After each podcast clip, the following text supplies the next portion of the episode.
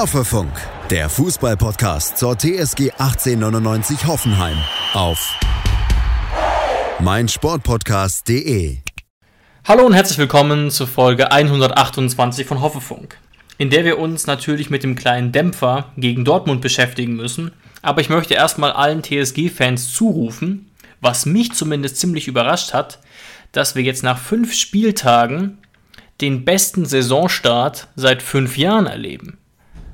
Und ich weiß nicht, Jonas, ob dich das vielleicht auch überrascht hat, als du das vorhin in der Pressekonferenz gehört hast. Ja, hallo David. Hallo natürlich auch wieder an unsere ZuhörerInnen. Ähm, ja, mich hat es tatsächlich auch überrascht, aber ich finde, das zeigt auch so ein bisschen, dass Saisonstarts vielleicht nicht gerade unsere Spezialität sind. Ja, absolut. Und auch teilweise ähm, ähm, die Zielgeraden nicht unbedingt, zumindest in der letzten Saison. Aber mhm. schauen wir mal. Aber ich glaube, mit diesen neun Punkten jetzt nach fünf Spielen kann man echt absolut zufrieden sein. Gerade eben, wenn man schon gegen Leverkusen und Dortmund äh, spielte bereits. Trotzdem muss ich sagen, kamen wir in der Berichterstattung, Jonas, gar nicht so gut weg in dieser Woche. Und äh, man musste sich doch überraschend viel anhören oder überraschend viel lesen, wie schlecht wir denn performt hätten.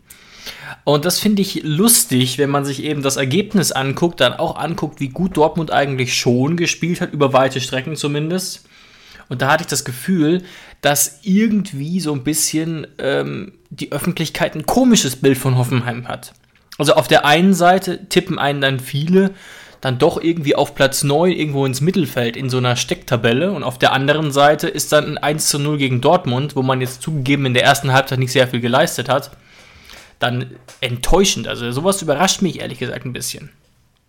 Ja, aber diese Leute, die Sachen schreiben oder Sachen behaupten, ähm, dass wir ein überdurchschnittlich schlechtes Spiel gemacht hätten gegen Dortmund, was ja so sein kann, aber dass es sie überrascht hätte, dass wir so wenig Chancen gegen Dortmund hatten und so weiter und so fort, mhm. ähm, die müssen ja eigentlich mit mir einer Meinung sein, dass sie sagen, so viel hätten sie von Dortmund gar nicht erwartet. Dortmund ist für mich kein Meisterschaftsaspirant dann so rum wird vielleicht wieder ein Schuh draus. Interessant. Aber du kannst, du kannst nicht überrascht sein. Ähm, außer du, wie gesagt, so wie ich eher, dass ich sage, ich hätte ein ausgeglicheneres Spiel erwartet und war von der Stärke und von dem starken Kurzpassspiel der Borussen überrascht. Und weniger überrascht mhm, mhm. dann von unserer Leistung. Also da muss man schon immer so ein bisschen schauen, ähm, warum, woher denn die Überraschung kommt. Ähm, aber ganz klar ist es so, man muss es so hart sagen, ähm, es war eine, eine äußerst verdiente Niederlage. Da gibt es gar nichts dran zu rütteln. Hat auch André Breitenreiter sogar direkt gesagt, ohne dass es darauf angesprochen wurde. Und das ist auch so, allein wenn man die Torchancen sieht und wenn man allein die erste Halbzeit sieht. Jetzt könnte man natürlich sagen, klar, in Halbzeit 2 wurden wir deutlich stärker und Dort, Dort, äh, Dortmund deutlich passiver, aber da stand es ja auch bereits 1 zu 0 und da gab es schon enormen Druck vorher. Also ich war auch ein bisschen überrascht, muss ich sagen, wie es eben in dieser ersten Halbzeit lief, aber trotzdem, ne, wie ich eben schon gesagt habe, Hoffenheim auf Platz 9 zu tippen und dann von diesem Spiel überrascht zu sein, das passt mir nicht so recht zusammen. Trotzdem muss man fast sagen, dass es ja eher sogar ein schmeichelhaftes 1 zu 0 war, da man ja ganz klar sagen muss, dass Olli Baumann ein absolut überdurchschnittliches Spiel gemacht hat. Besonders im Gedächtnis bleibt einem sicherlich diese äh, Doppelparade. Ja, aber wie eigentlich jedes Spiel, Olli Baumann äh, rettet uns da hinten, rettet uns manchmal Punkte. Jetzt gegen Dortmund hat es nicht für Punkte gereicht, weil einfach unsere Offensive überhaupt nicht durchkam. Mhm. Ähm, ja, aber das Ergebnis ist wirklich, wirklich äußerst schmeichelhaft. Ähm, es hätte auch ein 2 oder vielleicht sogar ein 3-0 werden können und niemand hätte sich beschwert.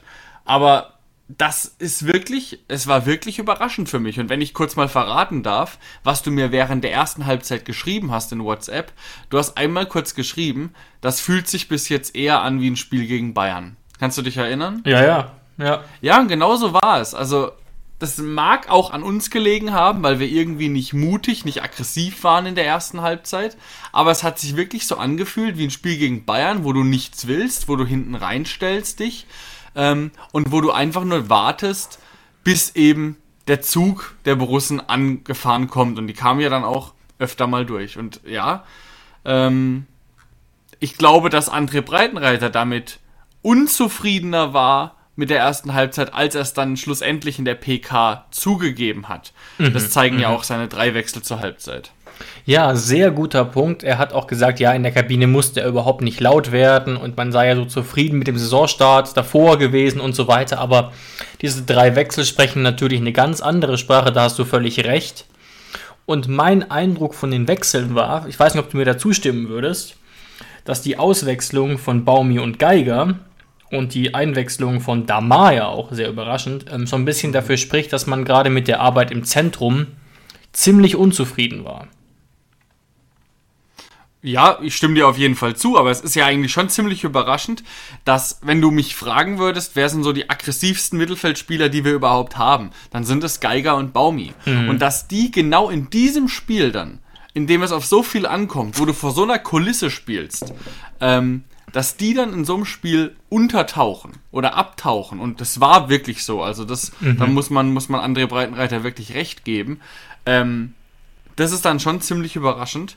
Äh, überrascht war ich natürlich auch von den Wechseln, aber auch laut Kickernoten und auch laut meinen Augen sozusagen hatte André Breitenreiter recht, weil die alle Leute, die eingewechselt wurden, hatten, haben eine bessere Leistung gezeigt als die, die ausgewechselt wurden. Ja, ja, absolut. Und das ist natürlich schon so ein bisschen alarmierend auf eine Art. Ähm, Rudi kam da sogar noch am besten weg und Damar tatsächlich auch. Also es hat mich sehr überrascht, wie der in diesem Spiel Gut, er konnte natürlich auch in gewisser Weise freier aufspielen, vielleicht. Als Einwechselspieler trotzdem quasi ohne Bundesliga-Erfahrung ist es schon äh, eine heftige Nummer, da so viel mhm. Einsatzzeit zu bekommen. Aber was man vielleicht auch sieht, und äh, meistens stimme ich dem Kicker da ja zu, wenn man sich einfach mal unser Notenbild anguckt, was unsere Spieler für Noten bekommen haben und dann das Ergebnis, dann passt es nicht zusammen. Also unsere Noten sehen eher nach einem 0 zu 3 aus, ehrlich gesagt. Ne? Also Kramaric, Baumi eine 5, Angelino eine 5, Sko eine 4,5. Und der Kicker ist zwar oft hart, aber so wirklich widersprechen kann ich da nicht. Und mh, was wir ja auch gesagt haben, Jonas, also auch wenn das jetzt, da, da er nicht so massiv reagiert hat, ähm, haben wir ja im Podcast gesagt, dass wir uns gerade vorstellen könnten, dass da über die Flügel einiges gehen könnte, weil Dortmund nur mit einer Viererkette spielt und die teilweise auch ziemlich hoch stehen, gerade auch mit Wolf, der alles andere als ein gelernter Abwehrspieler ist. Und das hat wirklich gar nicht geklappt. Also Angelino und Sko waren eigentlich komplette Ausfälle. Mhm und zwar Ausfälle eher in dem Sinne, dass sie überhaupt keinen Effekt hatten. Also sie hatten überhaupt keinen Beitrag geleistet, zum Hoffenheimer Aufbauspiel irgendwie in den Strafraum zu kommen. Und das ist eben tragisch, weil wir ja in den letzten Jahren und eigentlich auch in dieser Saison sehr viel über den Flügel spielen. Und zum Beispiel Sko ja in den letzten Spielen auch ziemlich gut war. Aber dann ist es doch ziemlich überraschend, dass für André Breitenreiter es wohl keine Alternative war, Angelino runterzunehmen äh, Sko nach links zu zielen, ziehen und Pavel nach rechts. Da hättest du nämlich auf der linken und rechten Seite Flügelläufer. Und Angelino ist kein Flügelläufer und hat es, also sind wir uns einig, Angelino und Sko haben in der ersten Halbzeit beide versagt, beide schlecht gespielt, beide ja. hätten es verdient gehabt, ausgewechselt zu werden. Ja. Ähm, aber mit Blick auf die Saison bis jetzt musst du doch sagen, dass Sko bis jetzt mehr dafür getan hat, weiterspielen zu dürfen als Angelino. Richtig. Aber ja. Angelino scheint wohl, ich weiß nicht, ob das vertraglich geregelt ist oder ob der einfach irgendwie nicht berührt werden darf. Ob das ein zweiter Kramaric ist, um es mal augenzwinkern zu sagen. Aber der darf wohl nicht ausgewechselt werden oder wird es nicht, obwohl seine Leistungen alles andere als überzeugend sind. Ähm, oder hast du dafür eine andere Erklärung? Nee, ich glaub, kann da nur ganz dumm dazu sagen, wir sollten es auf jeden Fall beobachten. Ähm, wie sich das weiterentwickelt. Also ich glaube halt schon, dass sich Breitenreiter relativ bewusst ist, dass Sko im Zweifel eher wackelt, was den Stammplatz angeht, weil du ja Pavel nicht über links schicken kannst oder nur im absoluten mhm. Notfall. Und das hat er ja auch in der PK so ein bisschen angedeutet. Trotzdem, ähm, also Angelino jetzt bisher immer nur mit durchschnittlichen oder unterdurchschnittlichen Spielen, also früher oder später kann man das natürlich nur schwerlich rechtfertigen. Nichtsdestotrotz gibt es nicht so richtig die großen Alternativen. Ähm, außer Sko vielleicht wirklich links oder Jon, der aber bei der U23 geparkt wurde und lang, länger schon keine Option mehr ist. Marco Jon ist bei Kräuter Fürth. Richtig. Oh, richtig. Ja, hab ich Hat so lange keine Rolle mehr gespielt, dass es dir gar nicht auffällt, aber vollkommen Ja. zu Recht. Wir haben sogar Ja, im Urlaub so lange nicht mehr Wir haben sogar im Urlaub noch kurz darüber geredet, als wir ähm, stimmt, ich erinnere mich wieder. Aber wie genau, also uns fehlen so ein bisschen die Optionen, aber ich stimme dir zu. Ähm, von der Gesamtleistung her hättest du eher eine andere Linie runternehmen müssen. Ähm, aber was mich, ich weiß, ich greife mit, diesem, mit dieser Aussage schon ein bisschen vor, aber es hat ja sowohl mit Dortmund als auch mit meinem Spiel zu tun. Zwischen den Zeilen hat André Breitenreiter wirklich gesagt, dass, diese, dass dieses Spiel jetzt es nicht rechtfertigt, hier zwingend umbauen zu müssen. Hältst du die Aussage für einen Fehler? Weil es war ja eigentlich schon so, dass viele Spieler in einem mangelhaften Bereich waren. Ja, aber nur weil ein Spiel mangelhaft war, heißt es wirklich nicht, dass man jetzt umbauen müsste, zwangsläufig. Ähm, dafür hat André Breitenreiter dann einfach auch noch die Trainingsleistungen und natürlich auch, er sieht auch die Moral der Spieler. Wie gehen die Spieler jetzt mit dieser schlechten Leistung um? Ähm, wer lässt den Kopf hängen und wer pusht sich jetzt die Woche im Training? Also da gehört einfach so viel mehr dazu, als jetzt einmal auf dem Platz eine mangelhafte Leistung gebracht zu haben. Ähm, und Ja. vor allem, er hat ja auch recht. Also wir haben jetzt einen Saisonstart gehabt, wir haben gegen beide Borussias, haben wir verloren, gegen Gladbach, gegen Dortmund. Kannst du, glaube ich, gegen beide Mannschaften verlieren, unabhängig davon, dass Posch ja auch noch die rote Karte bekommen hat. Richtig, Und richtig. ansonsten haben wir alles gewonnen. Also der Saisonstart ist gut. Ähm, und ja, es gibt jetzt keinen Grund, deswegen jetzt zu denken, dass es gegen Mainz nicht so weitergehen könnte wie im Spiel vor Dortmund. Aber jetzt habe ich mal eine Frage an dich. André Breitenreiter, wir sind uns einig, ist ein sehr cleverer Mann, der auch rhetorisch sehr, sehr stark ist. Das merkt man bei der Pressekonferenz. Er drückt sich sehr gewählt aus. Er hat, hat ganz genau seine Sätze im Kopf, die er sagen will und sagt die auch sehr charmant und sehr sympathisch.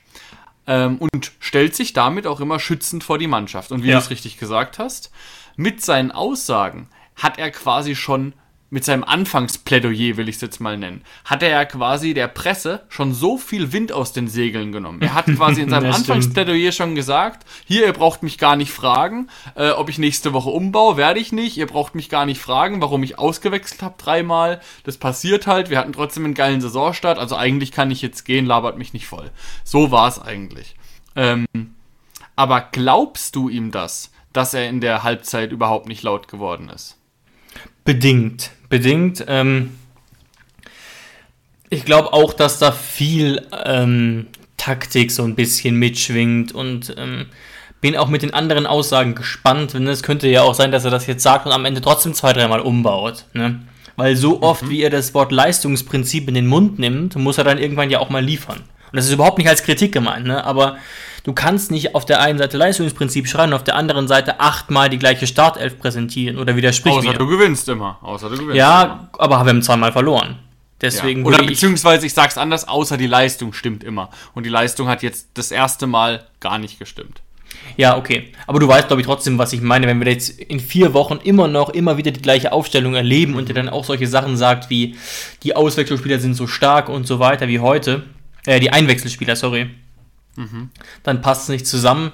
Aber was man, glaube ich, wirklich beobachten muss, du hast recht, André Breitenreiter wirkt in diesem Medienbusiness sehr professionell. So gerade vor der Presse, so auf seinem Instagram-Account ist er dann noch so ein bisschen liberaler, was ich aber auch sehr sympathisch finde und repostet da einfach Sachen von der TSG mit lustigen Kommentaren oder so. Ähm, aber er wirkt sehr professionell und weiß genau, was er da tut. Und das kann natürlich auch dazu führen, dass er Sachen sagt, die nicht zu 100% stimmen. Aus taktischen Gründen. Und da muss man jetzt noch mal so ein bisschen abwarten. Ist er so ein Typ, der dann in Anführungszeichen flunkert für die Mannschaft? Oder ist er immer sehr, sehr gerade raus? Ähm, fänd ich, ich fände weder das eine schlimm noch das andere. Aber ich kann ihn noch, noch nicht zu 100% einschätzen, wie taktisch er da veranlagt ist, wirklich. Aber das ist alles sein gutes Recht. Das gehört Ja. zum Spiel dazu, zum Spiel der Medien. Aber das ist alles sein gutes Recht. Das gehört Ja. zum Spiel dazu, zum Spiel der Medien. Und ähm, ich habe das ja schon ein paar Mal gesagt, also ich liebe ja diese Dokumentation auf Amazon Prime. Kurz mal Werbung an dieser Stelle, diese All or Nothing äh, Dokumentation. Man City? Ganz am Anfang Manchester City, mittlerweile gab es auch schon Tottenham, es gab Juve, es gab Arsenal, das ich mir letzt angeguckt habe. Ähm, und da war es auch ganz oft so. Mikel Arteta hatte mit Arsenal eine sehr schwere Saison.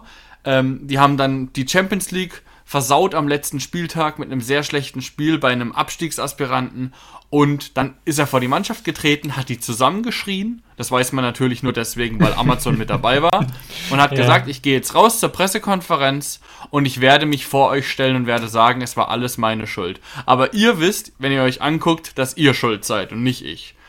Also sowas, weißt du? Klar, er wusste natürlich in dem Moment auch, dass die Kameras dabei sind, aber wenn die Kameras von Amazon eben nicht dabei sind, gibt es solche Situationen natürlich auch. Aber das ist alles das Spiel des Trainers und wenn der Trainer sowas sagt und die Mannschaft rauft sich danach zusammen und sagt, ey, wenn wir mal Scheiße bauen, der Trainer ist für uns da und der Trainer zerreißt uns nicht sofort in den Medien, das kann auch eine Mannschaft sehr, sehr zusammenschweißen. Ja, total, absolut. Und wie gesagt, es gibt auch immer, egal welchen Trainer du hast, in gewisser Weise eine interne und eine externe Kommunikation. In jedem Fall. Selbst wenn jetzt, sagen wir mal, Christian Streich wirklich die ehrliche Haut ist, für die er gehalten wird, gibt es sogar bei ihm natürlich eine interne und externe Kommunikation. Ne? Mhm. Immer. Und die ist beim einen Trainer natürlich stärker ausgeprägt als beim anderen. Ja. Ja, bei Christian Streich fragt man sich ja eigentlich, also ich gucke jetzt die Freiburg-PKs nicht in Gänze, sondern sehe dann immer nur Schnipsel, weil die mhm. ja sehr oft repostet werden. Und ich frage mich manchmal, ob der überhaupt zu Freiburg befragt wird. Weil ich sehe immer nur, dass Christian Streich natürlich auf sehr nette und sympathische Weise auf Geschehnisse der Welt eingeht und dazu Stellung bezieht oder auf sein Leben oder so. Also, ich frage mich manchmal, ob die überhaupt noch Fragen stellen zum SCF. Ja, das sind dann aber halt so Fragen an den kultigen Freiburg-Trainer, ne? So die, genau, diese genau. Kategorie, fast schon Boulevard. Ne?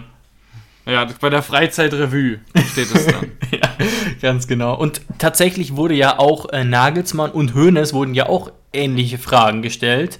Und Nagelsmann geht da ja auch immer sehr ausführlich drauf ein, während Hoeneß relativ stark abgeblockt hat, was ich eigentlich auch sympathisch fand auf eine Art. Ja, also, also die wirklich jedem das seine. Ich finde, da gibt es ja. keinen, äh, keinen richtig oder falschen Weg. Es muss einfach mit der, die Mannschaft muss einfach wissen, was du tust mit der Presse und du musst einfach dann ehrlich zur Mannschaft sein und es muss natürlich authentisch sein und das ist natürlich sowohl im Fall von Höhnes authentisch gewesen, als auch Streiches authentisch und Breitenreiter sowieso. Mhm. Ähm, ich denke so ein bisschen, dass man die Analyse fast schon mit dem Zitat jetzt von André Breitenreiter, man sei zu schlampig, zu passiv, zu nervös und zu unpräzise äh, gewesen, abschließen kann. Vielleicht sollten wir über eine Sache noch ganz, ganz kurz reden, weil es natürlich so in der mhm. generellen Berichterstattung wieder ein Riesenthema war. Der große VAR-Skandal und das Handspiel von Kabak. Vielleicht sollten wir das nochmal kurz für uns einordnen.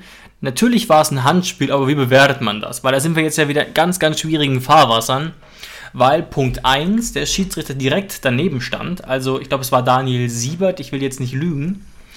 Ähm, stand direkt daneben und ähm, es war entweder ja oder nein, eben eine klare Fehlentscheidung oder nicht. Und das mhm. ist ja sozusagen die Aufgabe des VARs dann. Was klar ist, ist, dass es, dass man den Elfmeter durchaus geben kann.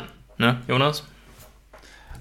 Ja, man kann ihn geben und ich war auch ehrlich gesagt bei zwei, drei Zeitlupen dann ähm, aus verschiedenen Positionen war ich auch so zu 70, 80 Prozent der Meinung, okay, den gibt er jetzt auf jeden Fall. Ja, ja. Einfach nur, weil im ersten Moment denkt man, dass Kabaks Hand erst durch den Ball so ein bisschen wegschnalzt, aber in der Zeitlupe sieht man, dass seine Hand davor schon eine kleine Bewegung macht. Und ich dachte mir, okay, das ist jetzt ausschlaggebend dafür, dass der VAR sofort sagt, ähm, 18 Minuten Unterbrechung, der Schiedsrichter guckt sich's an und in 18 Minuten schießt der Reus mhm. den Elfmeter. So, ist jetzt aber nicht passiert. Und jetzt habe ich mir überlegt, eigentlich ist das, und ich versuche jetzt ohne TSG Hoffenheim Fanbrille zu reden. Ich versuche es wirklich auch nächstes Mal, wenn es uns passiert und nicht dem BVB, auch so zu sehen. Weil eigentlich wurde dieses Mal exakt so gehandelt, wie der VAR handeln soll. Der Schiedsrichter hat es genau gesehen, ähm, der Schiedsrichter hat keine hundertprozentige Fehlentscheidung getroffen. Man kann ihn geben zu 70, 80 Prozent, man kann ihn aber auch zu 20 Prozent nicht geben.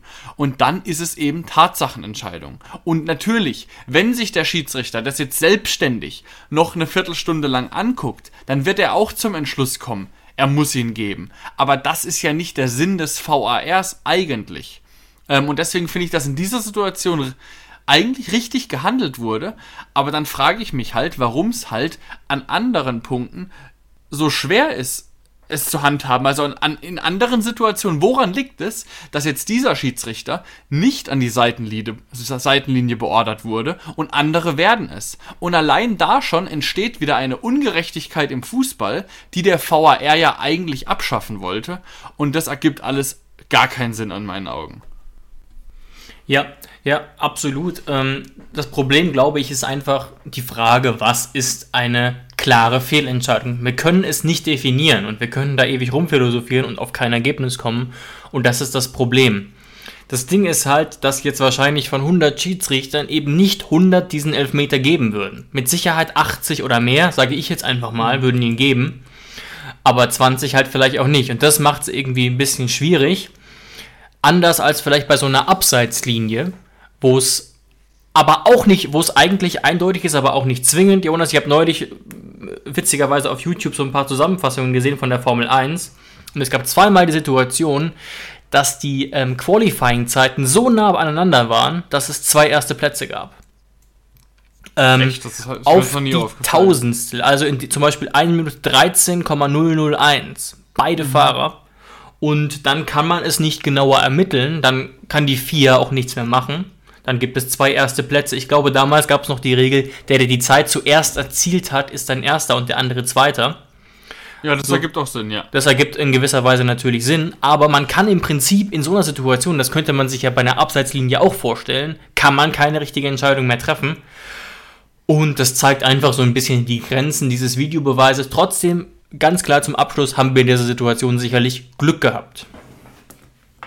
Ja, in jedem Fall. Also ich hätte ihn wahrscheinlich auch gegeben und hätte mich dann auch nicht mehr beschwert. Ich habe eigentlich schon mit der Elfmetersituation abgeschlossen, als dann der jo. Schiedsrichter überraschenderweise es doch nicht gegeben hat. Ja, ganz genau und das erklärt auch nochmal so ein bisschen, warum es vielleicht wirklich schmeichelhaft war, auch wenn man sich in der zweiten Hälfte gefangen hat und der BVB dann überraschend passiv wurde aber vielleicht auch gemerkt hat, dass von uns jetzt nichts sehr Gefährliches mehr kommt. Und war dann ja auch so. Und deswegen geht diese Niederlage völlig in Ordnung. Aber ich erinnere nochmal daran, der beste Saisonstart seit fünf Jahren. Und wir haben weiterhin ein Programm vor uns, das sehr machbar ist. Jetzt zu Hause gegen Mainz 05, ähm, wo man ja fast die drei Punkte verlangen würde, könnte man hart sagen. Auf der anderen Seite ist Mainz durchaus eine Art Angstgegner wenn man sieht, was so der Kader wert ist und was die Mannschaft so zu leisten imstande ist. Also aus 28 Partien haben wir nur 32 Punkte geholt und die letzten vier Heimspiele gegen Mainz blieben allesamt sieglos. Jetzt würde natürlich André Breitenreiter sagen, dass einen das überhaupt nicht interessiert, aber so ein bisschen, ähm, so ein bisschen nachdenklich macht es einen natürlich schon. Mhm. Ähm, nichtsdestotrotz ist es sicherlich ähm, so, dass Mainz auch in gewisser Weise Glück hatte, wie es jetzt aussieht. Weil es kommt ja noch dazu, dass Mainz aktuell Fünfter ist. Und ich habe mir mal kurz angeguckt, wie das eigentlich passiert sein kann. Hat Mainz jetzt gerade hier den großen Lauf? Hat Bo Svensson seine Mannschaft nochmal richtig heiß gemacht oder woran liegt's? Ähm, sicherlich auch zu einem gewissen Teil, aber von den bereits erzielten 10 Punkten wurde, wurden äh, 6 Punkte geholt gegen Leverkusen und Gladbach. Und dann habe ich mich auch gewonnen und dachte, ach du Schande, die sind ja richtig gut drauf. Und dann habe ich nochmal ein bisschen weiter dran gezoomt und festgestellt, dass Mainz von zwei roten Karten jeweils provo äh, äh, profitiert hatte. Ja, aber gegen Leverkusen haben sie verloren. Gegen Leverkusen war es eine Niederlage. Bist du sicher, dass ich ja, es war, ähm, sie haben drei Spiele gewonnen, einmal gegen Bochum, gegen Augsburg und jetzt zuletzt gegen Gladbach. Und die Niederlage gab es gegen Leverkusen und gegen Mainz gab es ein Unentschieden. Hm, dann muss ich mich da wohl verlesen haben. Aber wo du auf jeden Fall recht hast, jetzt zuletzt gegen Gladbach ähm, gab es ja die rote Karte Richtig, für Itakura. So. Und ähm, den, diese, die unabsichtliche Doppelbestrafung, weil Itakura ja eine Notbremse gemacht hat. Dann gab es den Freistoß aus 25 Metern.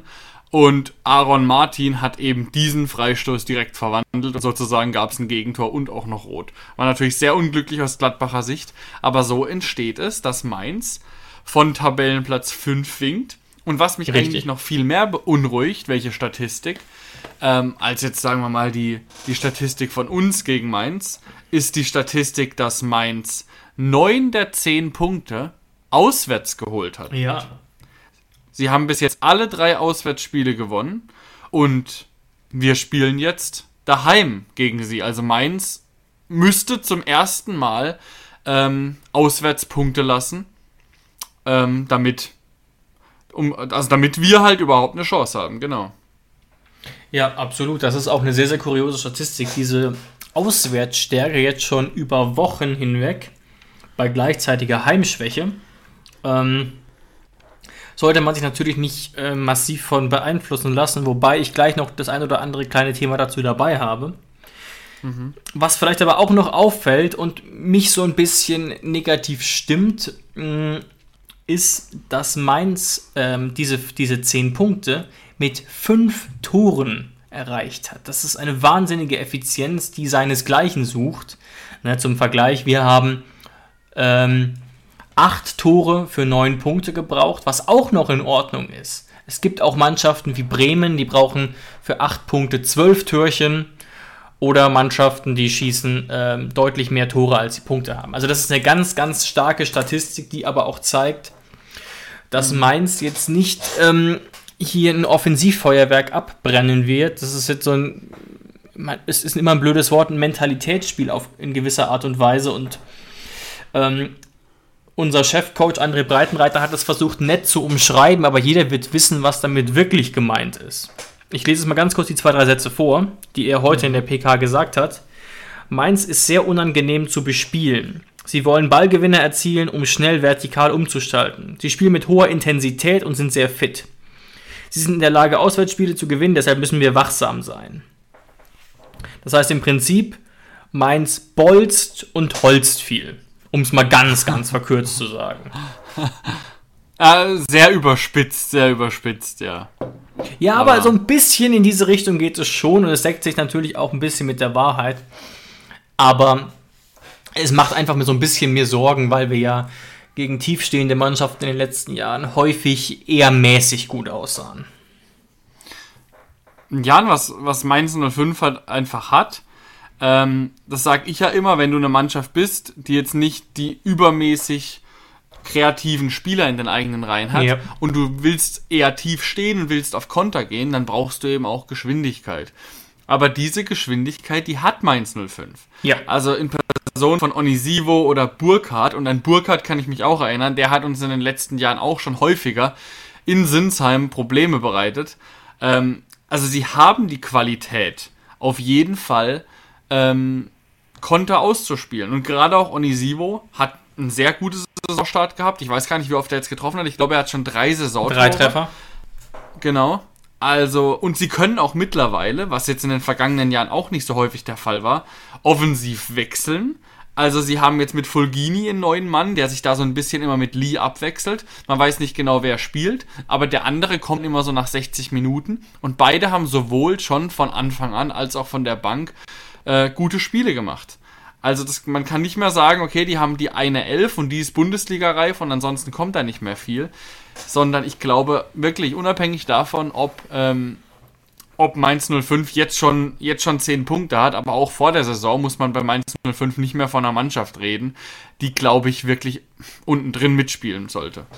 Nee, nee, nee, gar nicht. Also das ist schon eine Mannschaft, die normalerweise, würde man sagen, eindeutig irgendwo im Mittelfeld landen wird. Sie musste aber durchaus auch federn lassen, das darf man nicht verschweigen. Und ich weiß nicht, ob das die Mannschaft nicht irgendwann noch einholen ähm, wird, dass sie Niakate und Saint-Just verloren haben und Luca Kilian und jetzt aktuell folgende Dreierkette bilden, die mich als Mainz-Fan so ein bisschen schlottern lassen würde, zumindest im Hinblick auf eine 34-Spieltage-Saison.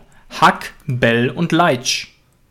Das ist die Stammdreierkette der Mainzer, die aktuell funktioniert. Ne? Sie, sind, sie stehen stabil hinten drin, haben, glaube ich, nur 5, 6 Gegentore gekriegt. Ähm, aber das ist doch, wenn man das so ein bisschen vergleicht, auch mit der Offensive, mit dem Potenzial von Leuten wie Burkhardt, Onisivo oder jetzt auch Fulgini mit ganz viel Erfahrung in der Ligue 1, schon ein gewisses Ungleichgewicht, scheint mir. Es sind halt einfach sehr ähnliche Spielertypen, drei sehr ähnliche Spielertypen, drei nicht gerade so schnelle Türme in der Abwehr, die versuchen da vor Zentner alles wegzuhalten. Ähm, ja, du hast vollkommen recht. Also jetzt auch mit, mit Leitsch aus Bochum haben sie jetzt auch keinen Mann geholt, wo du jetzt gedacht hast, okay, der, der bringt jetzt sofort Sicherheit rein. Und Nia KT und St. Just waren ja wirklich Leute, wo du dir schon seit Jahren gedacht hast, okay, wieso spielen die immer noch in mhm, Mainz? Mhm. Wieso konnte Mainz die überhaupt so lange halten? Wieso spielen die immer noch in mhm, Mainz? Mhm. Wieso konnte Mainz die überhaupt so lange halten? Und eigentlich denkt man auf den ersten Blick, dass diese drei ein gefundenes Fressen für so technisch starke Spieler wie ein Rüther, wie ein Kramaric und wie ein Baumi sind. Aber sie haben es natürlich auch schon geschafft, andere Spieler dieser Kategorie vom Tor fernzuhalten. Ganz genau. Zur Wahrheit gehört natürlich auch, dass ähm, Maxim Leitsch, den du gerade angesprochen hast, gegen Gladbach ein schwerer Bock unterlaufen ist und er dann äh, raus musste. Ich glaube, er wurde von Edmilson Fernandes ersetzt. Sie haben nämlich gar keinen klassischen weiteren Innenverteidiger als Backup und haben dann Sechser Edmilson Fernandes für ihn eingewechselt. Aber da wackelt es jetzt auch so ein klitzekleines bisschen. Aber insgesamt ne, ist es wirklich ein ordentlicher Saisonstart dafür, wie viel Qualität man verloren hat. Also ich ähm, ich weiß nicht, ob das so bekannt ist, aber ich finde Niakate und Saint-Just schon ziemlich ziemliche Kracher für Mainz. Und das mhm. erklärt auch, warum die, die letzte Saison so stabil waren, aus meiner Sicht zumindest. Ja, und eins, auf eine Sache will ich jetzt wirklich noch, äh, an die will ich appellieren. Nicht, dass wir am Samstagmittag wieder dastehen und sagen, ey komm, wir haben es wir haben's nicht kommen sehen. Aber das ist ja generell unser Problem. Standards.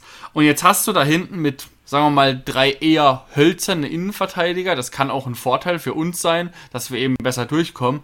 Aber diese drei Männer da hinten drin, die sind alle offensiv kopfballstark, alle über 1,90 groß, außer Leitch. Leitch ist 1,89, aber Hack und Bell sind 1,92 und 1,93 groß. Und ich habe schon in der Bundesliga-Geschichte sehr, sehr viele Kopfballtore nach Ecken von, vor allem von Hack und von Bell gesehen.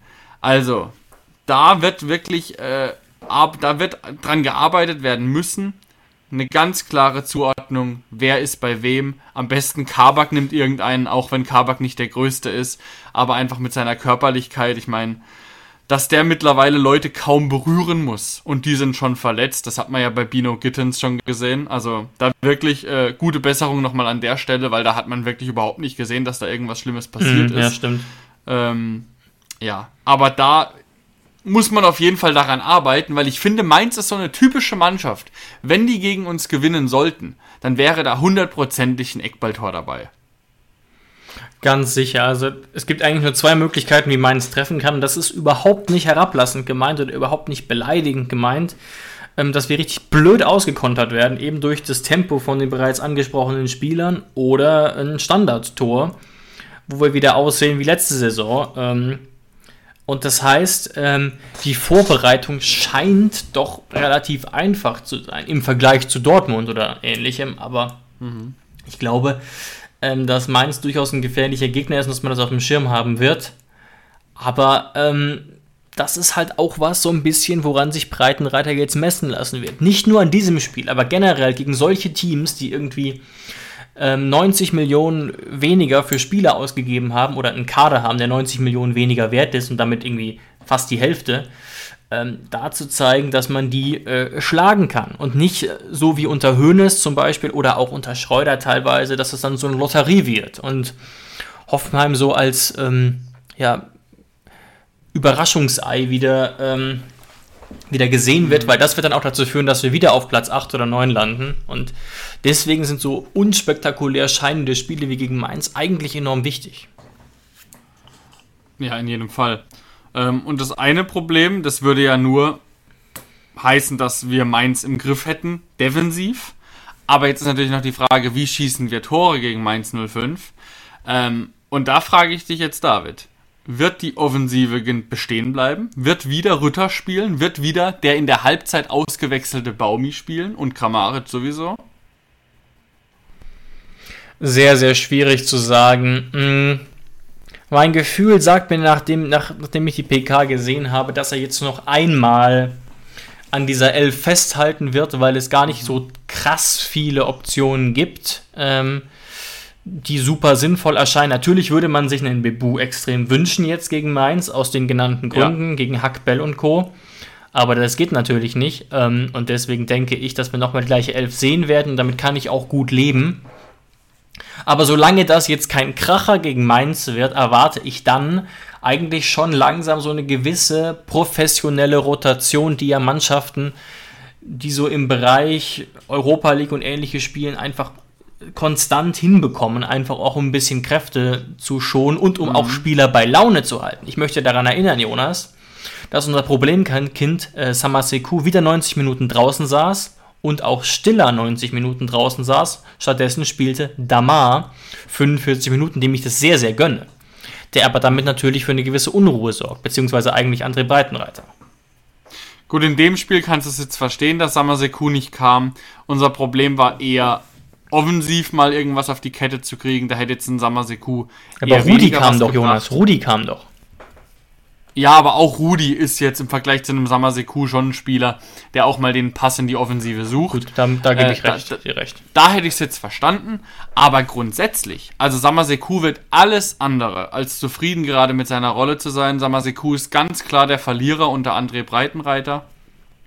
Und wenn seine Einsatzzeiten, wenn da nicht irgendwas passieren sollte bis zum Winter, dann ist ein Spieler seines Formats, unabhängig davon, was André Breitenreiter von ihm hält, dann wird äh, er sich einen neuen Verein suchen wollen und auch müssen. Also so kann es tatsächlich nicht mit Samaseku weitergehen. Klar, der Erfolg kann natürlich André Breitenreiter recht geben, dass er sagt, er braucht ihn nicht.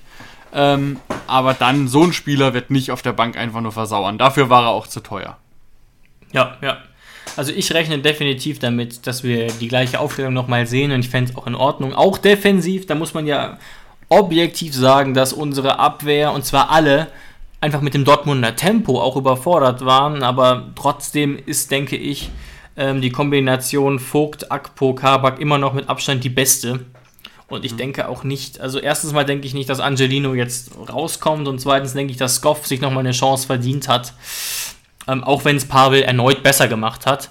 Aber vor allem als Angelino, aber ich denke, äh, wie gesagt, das, was Breitenreiter angedeutet hat, wird jetzt nochmal passieren gegen Mainz und das hilft ja auch der Mannschaft in gewisser Weise. Ich will jetzt nämlich gar nicht so großartig für die riesige Rotation plädieren, aber die große Stammelf zu entwickeln, hat auch seine Schattenseiten und darauf wollte ich hinweisen.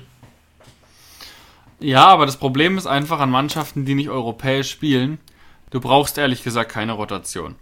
Die können ohne Probleme jedes Wochenende einmal spielen. Dann hast du gefühlt alle zwei, drei Monate nochmal ein DFB-Pokalspiel, weißt du auch nicht, wie viele es davon geben wird.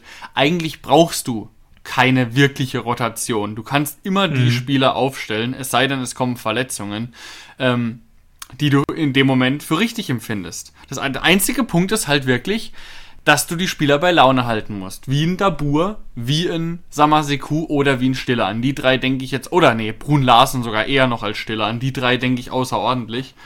Ähm, ja, aber ansonsten brauchst du es eigentlich nicht. Aber ich gebe dir recht. Ich glaube, auch die Auswechslung von Sko jetzt nach 45, das war der erste kleine Warnschuss, dass sein Stammplatz nicht allzu sicher ist. Ähm, ich persönlich würde mir natürlich wünschen, dass die Debatte um alle drei geführt wird, um Pavel, um Sko und um pa äh, Angelino. Ähm, aber generell finde ich es auch richtig als Zeichen an Pavel. Hey, hör mal zu, ich habe es dir jetzt gezeigt, du kannst doch nach 46 kommen, wenn, wenn die anderen nicht performen und genauso schnell kannst du auch wieder in die Startelf kommen. Finde ich absolut richtig ja. an dieser Stelle. Ähm, und wir haben es ewig nicht gemacht, David, deswegen frage ich dich jetzt abschließend nochmal nach einem Tipp. Hm. Also ich denke und hoffe auf ein 2 zu 0 Heimsieg und das Durchbrechen dieser Negativserie gegen Mainz. Ich glaube, wir gewinnen 2 zu 1. Womit Damit, ich auch äh, sehr, sehr gut leben könnte, ja. Ja, ja. Exakt. Und wir spielen wieder nicht freitags, sondern dieses Mal wieder samstags, 15.30 Uhr, live auf Sky. Und ich glaube, wir haben nichts mehr zu sagen, außer wir wünschen euch viel, viel Spaß und bedanken uns bei euch beim, fürs Zuhören. Vielen Dank und bis nächste Woche. Ciao, ciao.